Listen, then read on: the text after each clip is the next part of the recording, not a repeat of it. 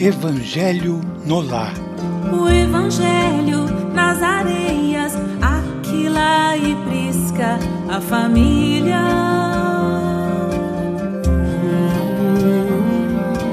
Na pureza de bondade, abrem suas portas ao errante.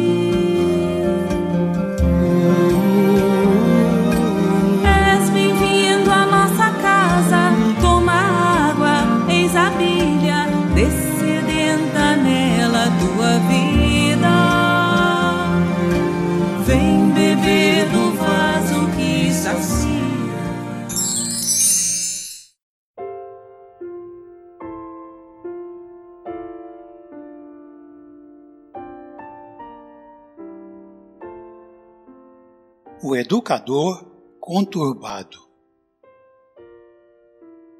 Comentava André, o apóstolo prestativo, as dificuldades para afeiçoar-se às verdades novas, quando Jesus narrou para a edificação de todos. Um homem singularmente forte que se especializara em variados serviços de reparação e reajustamento foi convidado por um anjo a consertar um aleijado que aspirava ao ingresso no paraíso e aceitou a tarefa. Avizinhou-se do enfermo, de martelo em punho, e não obstante os gritos e lágrimas que a sua obra arrancava do infeliz, aprimorando dia a dia, cumpriu o prometido. O mensageiro divino Satisfeito, rogou-lhe a contribuição no aperfeiçoamento de uma velha coxa que desejava ardentemente a entrada na corte celeste. O trabalhador robusto, indiferente aos gemidos da anciã, impôs-lhe a disciplina curativa e gradativamente colocou-a em condições de subir às esferas sublimes. O ministro do Alto, jubiloso, solicitou-lhe o concurso no refazimento de um homem chagado e aflito que anelava a beatitude edênica. O consertador não hesitou. Absolutamente inacessível aos petitórios do infortunado, queimou-lhe as úlceras com atenção e rigor, pondo-o em posição de elevar-se. Terminada a tarefa, o anjo retornou e requisitou-lhe a cooperação em benefício de um jovem perdido em maus costumes. O restaurador tomou o rapaz à sua conta e deu-lhe trabalho e contenção, com tamanho tirocínio que, em tempo breve, a tarefa se fazia completa. E, assim, o emissário de cima pediu-lhe colaboração em diversos casos complexos de restauração física e moral, até que um dia o emérito educador, entediado da existência imperfeita na Terra, implorou ao administrador angélico a necessária permissão para seguir em companhia dele na direção do céu. O embaixador sublime revistou-o minuciosamente e informou que também ele devia preparar-se com vistas ao grande cometimento. Mostrou-lhe os pés irregulares, os braços deficientes e os olhos defeituosos e rogou, dessa vez, reajustasse ele a si mesmo a fim de elevar-se. O disciplinador começou a obra de autoaperfeiçoamento esperançoso e otimista. Entretanto, o seu antigo martelo lhe feria agora tão rudemente a própria carne que ele, ao invés de consertar os pés, os braços e os olhos, caiu a contorcer-se no chão, desditoso e revoltado, proferindo blasfêmias e vomitando injúrias contra Deus e o mundo, quase paralítico e quase cego. Ele mesmo não suportara o regime de salvação que aplicara aos outros, e o próprio anjo amigo, ao reencontrá-lo com extrema dificuldade, o identificou, tão diferente se achava. Findo o longo exame a que submeteu o infortunado, o mensageiro do Eterno não teve outro recurso senão confiá-lo a outros educadores para que o reajustamento necessário se fizesse com o mesmo rigor salutar com que ele funcionara para os outros, a fim de que o notável consertador se aperfeiçoasse convenientemente para então ingressar no paraíso. Diante da estranheza que senhoreara o ânimo dos presentes, o Senhor concluiu: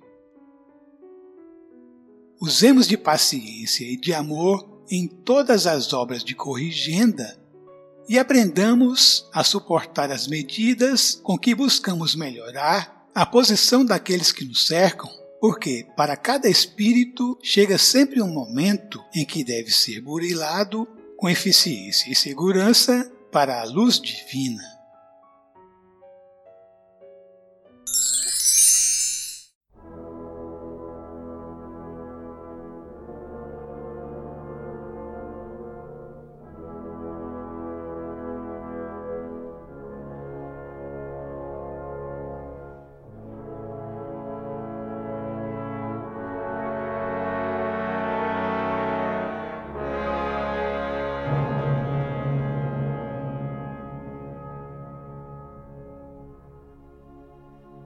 Do Evangelho segundo o Espiritismo, no capítulo 11, Amar o próximo como a si mesmo, Instruções dos Espíritos, Caridade com os Criminosos, por Elizabeth de França, em Havre, em 1862, o item 14.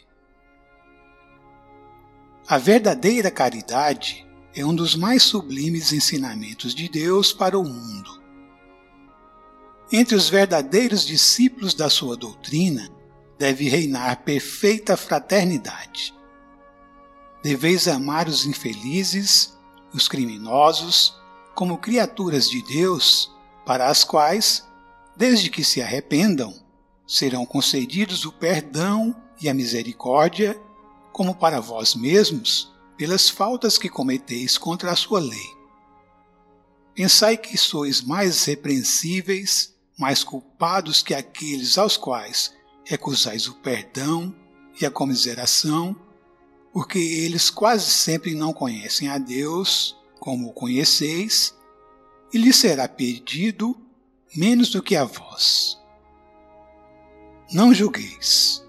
Ó, oh, não julgueis, meus queridos amigos, porque o juízo com que julgardes vos será aplicado ainda mais severamente e tendes necessidade de indulgência para os pecados que cometeis sem cessar. Não sabeis que há muitas ações que são crimes aos olhos do Deus de pureza, mas que o mundo não considera sequer como faltas leves? A verdadeira caridade não consiste apenas na esmola que dais, nem mesmo nas palavras de consolação com que as acompanhais. Não, não é isso apenas que Deus exige de vós. A caridade sublime, ensinada por Jesus, consiste também na benevolência constante e em todas as coisas para com o vosso próximo.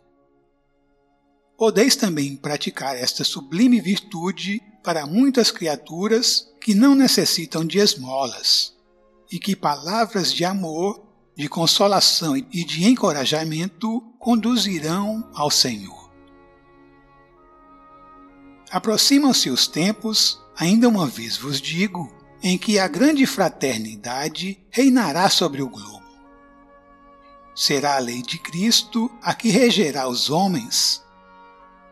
Somente ela será freio e esperança e conduzirá as almas às moradas dos bem-aventurados. Amai-vos, pois, como os filhos de um mesmo Pai. Não façais diferenças entre vós e os infelizes, porque Deus deseja que todos sejam iguais. Não desprezeis a ninguém. Deus permite que os grandes criminosos estejam entre vós para vos servirem de ensinamento Brevemente, quando os homens forem levados à prática das verdadeiras leis de Deus, esses ensinamentos não serão mais necessários e todos os espíritos impuros serão dispersados pelos mundos inferiores de acordo com as suas tendências. Deveis a esses de que vos falo o socorro de vossas preces. Eis a verdadeira caridade. Não deveis dizer de um criminoso: é um miserável, deve ser extirpado da terra. A morte que se lhe inflige é muito branda para uma criatura dessa espécie. Não, não é assim que deveis falar. Pensai no vosso modelo que é Jesus. Que diria ele se visse esse infeliz ao seu lado? Havia de lastimá-lo, considerá-lo como um doente muito necessitado e lhe estenderia a mão. Não podeis, na verdade, fazer o mesmo, mas pelo menos podeis orar por ele. Dar-lhe assistência espiritual durante os instantes que ainda deve permanecer na terra. O arrependimento pode tocar-lhe o coração se orardes com fé. É vosso próximo como o melhor dentre os homens. Sua alma, transviada e revoltada, foi criada como a vossa para se aperfeiçoar. Ajudai-o, pois, a sair do lamaçal e orai por ele.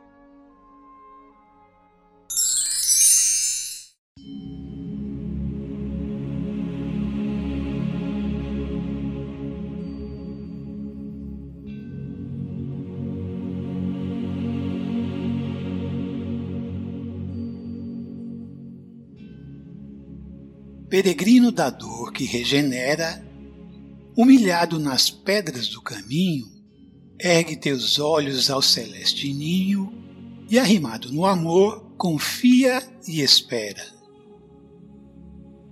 Além da poda que é flagelo à vida, fulgem messes divinas de fartura. E além das aflições da noite escura, surge a aurora de paz indefinida. Toda vitória sobre a natureza reclama sacrifício, mágoa e luta. Aos golpes do buril, a pedra bruta conquista a glória e o brilho da beleza. Assim, pois, o obstáculo e o problema, o infortúnio, a miséria, a angústia e a prova são recursos de acesso à vida nova, portas abertas para a luz suprema. Segue, assim, tua senda áspera e fria, louvando a cruz que te lacera os ombros. Depois do fel de todos os escombros, penetrarás o templo da alegria. Carmen Sinira.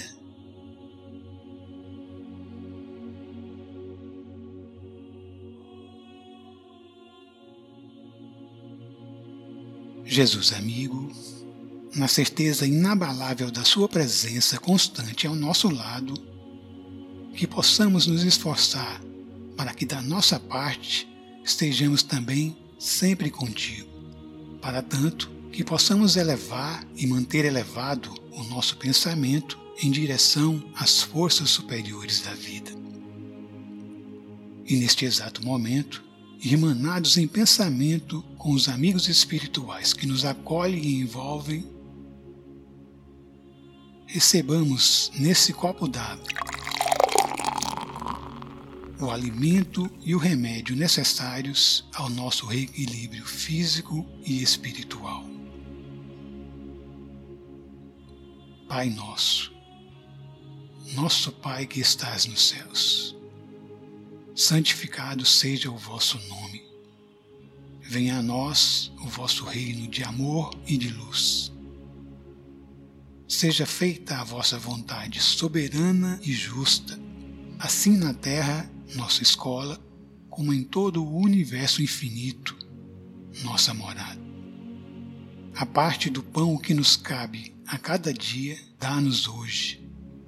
Não somente o pão material, necessário ao nosso equilíbrio e desenvolvimento físico, como também o pão do espírito, necessário ao nosso equilíbrio e desenvolvimento espiritual. Perdoa as nossas ofensas, os nossos erros, as nossas dívidas, assim como nos ensinas a perdoar os nossos ofensores, os que também erram, os nossos devedores. E não nos deixeis entregues à tentação, mas livrai-nos de todo o mal, porque estás conosco todos os instantes da nossa vida, nos ajudando a levantar de nossas quedas e seguirmos em frente, contando com a vossa providência divina, que nunca falta que nunca falha, e contando também com nossas próprias forças, pois que nos criastes, nos formastes com a vossa essência divina, colocando em nós mesmos aqueles recursos nutrientes e curativos necessários ao longo da caminhada. E de Deus, nosso Pai, é todo o universo infinito, obra de Suas mãos, que nos dá e mantém a vida. Que assim seja.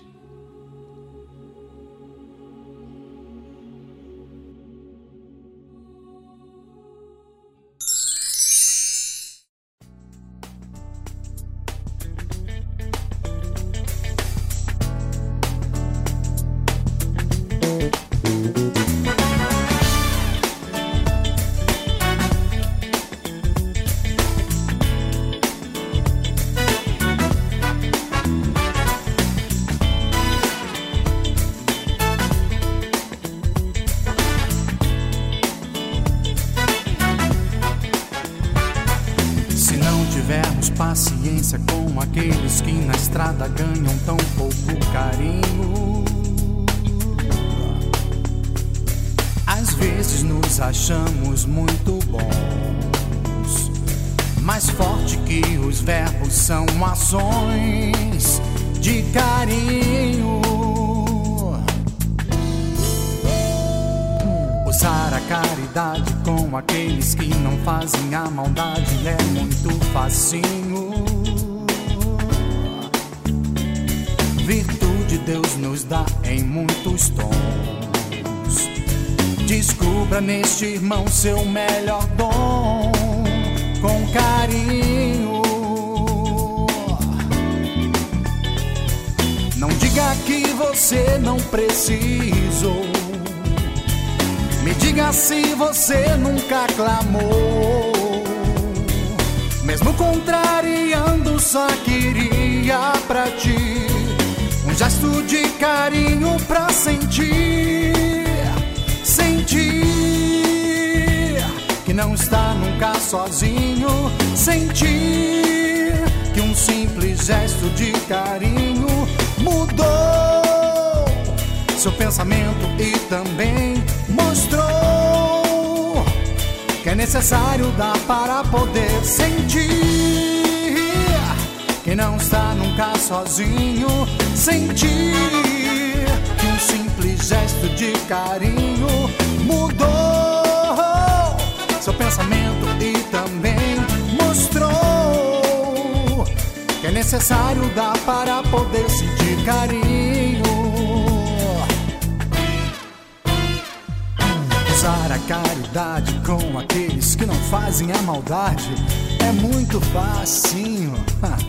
hum. Virtude Deus nos dá em muitos tons. Descubra neste irmão seu melhor dom com carinho. É. Não diga que você não precisou diga se você nunca clamou. Mesmo contrariando, só queria pra ti um gesto de carinho pra sentir, sentir que não está nunca sozinho, sentir que um simples gesto de carinho mudou seu pensamento e também mostrou que é necessário dar para poder sentir carinho. É. Sentir que não está nunca sozinho. Sentir que um simples gesto de carinho mudou seu pensamento e que é necessário dar para poder sentir que não está nunca sozinho. Sentir que um simples gesto de carinho mudou seu pensamento e também mostrou que é necessário dar para poder sentir carinho.